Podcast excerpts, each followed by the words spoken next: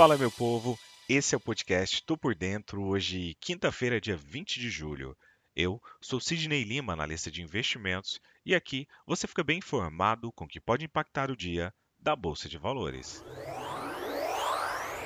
Ontem, o Ibovespa fechou com uma leve queda e volume financeiro abaixo da média, reflexo de uma certa falta de convicção de agentes financeiros que aguardam os desfechos das decisões de política monetária nos Estados Unidos e no Brasil, além das expectativas não claras ainda sobre a temporada de balanços por aqui.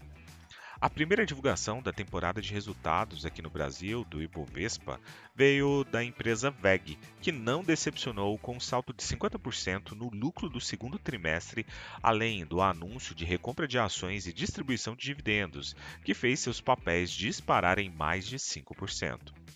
Já os números de produção e venda da Vale tiveram uma recepção morna em pregão ainda marcado pelo declínio dos futuros do minério de ferro na China e manutenção de incertezas relacionadas à recuperação da economia chinesa. Índice de referência no mercado de ações brasileiro, o Ibovespa acabou caindo 0,25%, fechando o dia aos 117.552 pontos, pressionado particularmente pelos bancos. O volume financeiro somou 21,7 bilhões de reais diante de uma média diária de 25,9 bilhões de reais no ano e de 23,8 bilhões de reais no mês até o dia 18.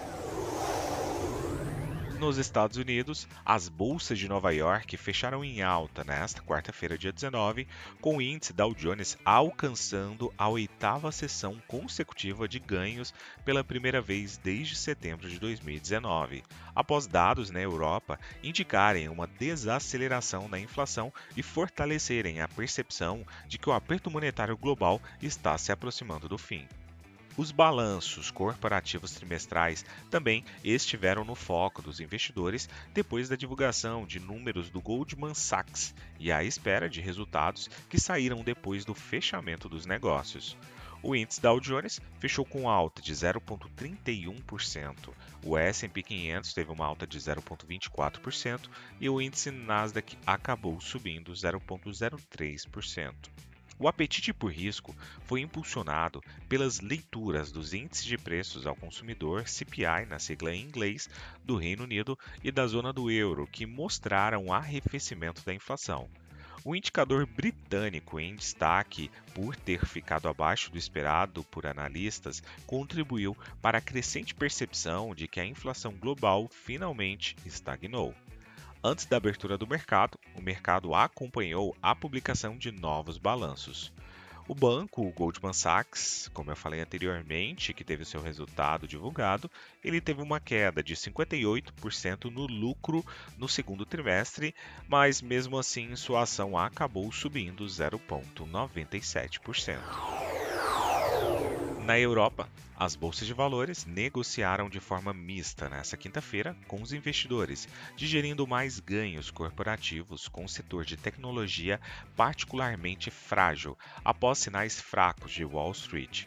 A temporada de resultados trimestrais está começando a crescer também na Europa.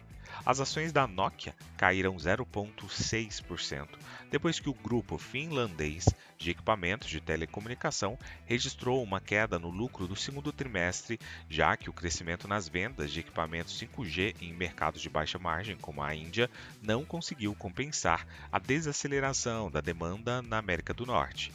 As ações da Volvo caíram 4,8% depois que a montadora sueca registrou uma queda de 54% nos lucros operacionais do segundo trimestre, com o lucro do ano passado impulsionado por um ganho pontual, ao mesmo tempo em que reconheceu as pressões de preços logo à frente.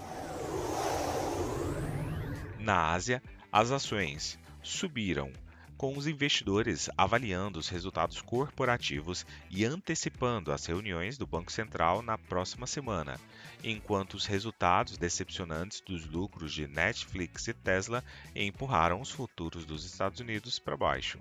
Os ganhos nas ações asiáticas foram limitados pelas fracas ações da China, já que a promessa do governo de apoiar a economia privada não conseguiu impressionar os investidores e as ações de tecnologia em queda arrastaram o mercado mais amplo para baixo.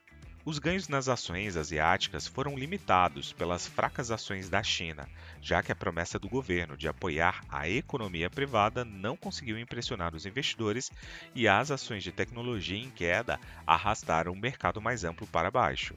O índice mais amplo da MSCI de ações da Ásia Pacífico fora do Japão subiu 0,23%, a caminho de quebrar sua sequência de três dias de perdas. O Nikkei do Japão caiu 1,1%. 1%. Na agenda econômica de hoje, temos reunião do Conselho Monetário Nacional previsto para as 9 horas da manhã. Às 9 horas e 30 minutos, nos Estados Unidos, divulgação de pedidos iniciais por seguro-desemprego e às 11 horas da manhã, vendas de casas usadas também nos Estados Unidos. Partindo para as cotações, agora que são 7 horas e 16 minutos do dia 20 de julho de 2023, temos trio norte-americano em terreno no geral levemente negativo. Dow Jones até que sobe, só que 0,12%, mas o S&P 500 cai 0,11% e o índice Nasdaq da tecnologia acaba caindo 0,62%. A Alemanha sobe 0,15%, mas a Europa como um todo em um terreno levemente positivo. O índice VIX, sinalizador de medo, sobe agora 0,16%, ao que tudo indica e mais um dia de sem grandes movimentações. Nas commodities, temos o petróleo WTI subindo 0,11% e o petróleo Brent com uma alta de 0,09%. Do outro lado do mundo, cotação do minério de ferro, que por sua vez acaba subindo 1,74%. Vou ficando por aqui. Valeu, tchau, fui!